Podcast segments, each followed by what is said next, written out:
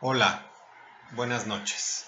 Me llamo Diego Latorre y hoy tengo un cuento que se llama Real de 14. Espero que les guste. Lo que les voy a referir es la pura verdad. Por esta, se los juro. No es ninguna trola, pues yo mero lo vi con mis propios ojos. Nadie me lo contó. Estaba por iniciar el otoño de 1914 y los jefazos revolucionarios se concentraron en la ciudad de Aguascalientes. Yo era un chamaco, tenía 12 años, casi 13, y un montón de ganas de unirme a la bola junto al general Villa. Pero mi padre no me dio licencia. Resignado, me quedé ayudándolo en la cantina que tenía nuestro pueblo, en Real de 14, San Luis Potosí, donde despachábamos a federales y revoltosos por igual. Bueno, yo no más de limpiador de mesas, lavando vasos y platos, y cuando la ocasión se disponía, echaba grasa a los zapatos y botas de oficiales y catrines. Uno de esos días en los que el frío calaba recio, se levantó una gran polvareda, y aunque el sol caía a plomo, con tanta ventisca helada y engañadora para quienes andaban por ahí a la intemperie y sin resguardo, quedaban bien tapenados. Ya había roto la mañana, pues dos o tres vaqueros fueron a echarse unos tragos, cuando, de pronto, las puertas de la cantina se azotaron. A contraluz no se distinguía bien la facha del parroquiano, pero frunciendo el ceño para aguzar la vista, supuse que era uno de esos que acompañaban a Villa. Un dorado con cartuchera al pecho, doble revólver, espuelas grandes y ruidosas, chaparrera y sombrero al estilo San Luis moderado, con el ala posterior levantada y la anterior ligeramente curveada, harto famoso por esos lares. Con pasos firmes caminó hasta la barra, se acomodó con un pie en el estribo y medio encorvado se dirigió a mi padre. Yo quedé atónito.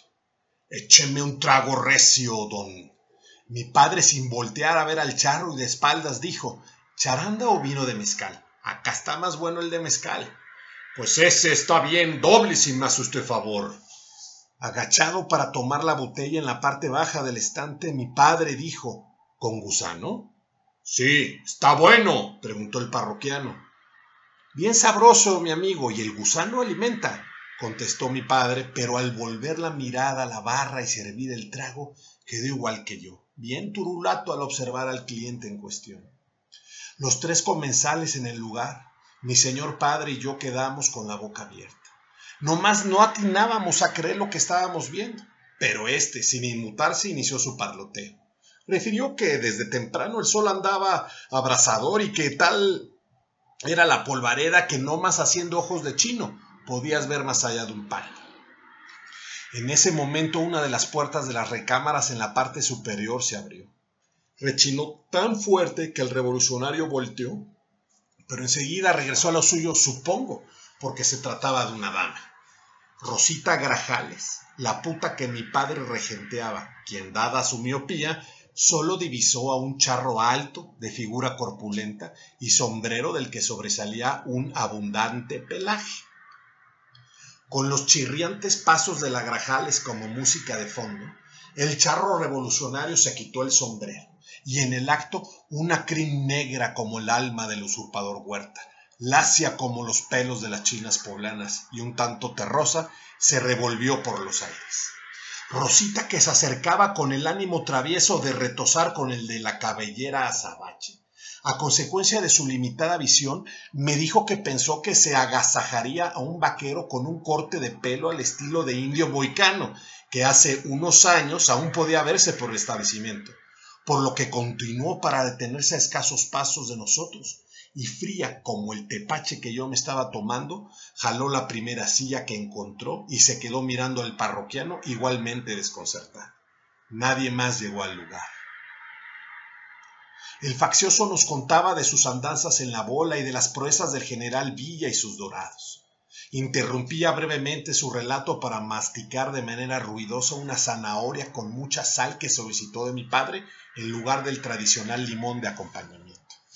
De un solo trago acabó con su primer doble y un tanto brusco puso la copa sobre la barra como para intimidar. Pidió un segundo y más zanahorias. Volteó y me dijo con voz grave que le alcanzara otro salero. Enseguida se lo acerqué al tiempo en que mi padre, sin perderle la vista, llenó la copa hasta el canto y sin derramar una sola gota. Parecía sermón de iglesia, pues estábamos bien callados y no más el revolucionario parloteaba que si el general Villa, que si el general Zapata, que si el general Obregón, que si el comandante Fierro, constituciones, que si don Venustiano Carrancia y don Eulalio Gutiérrez.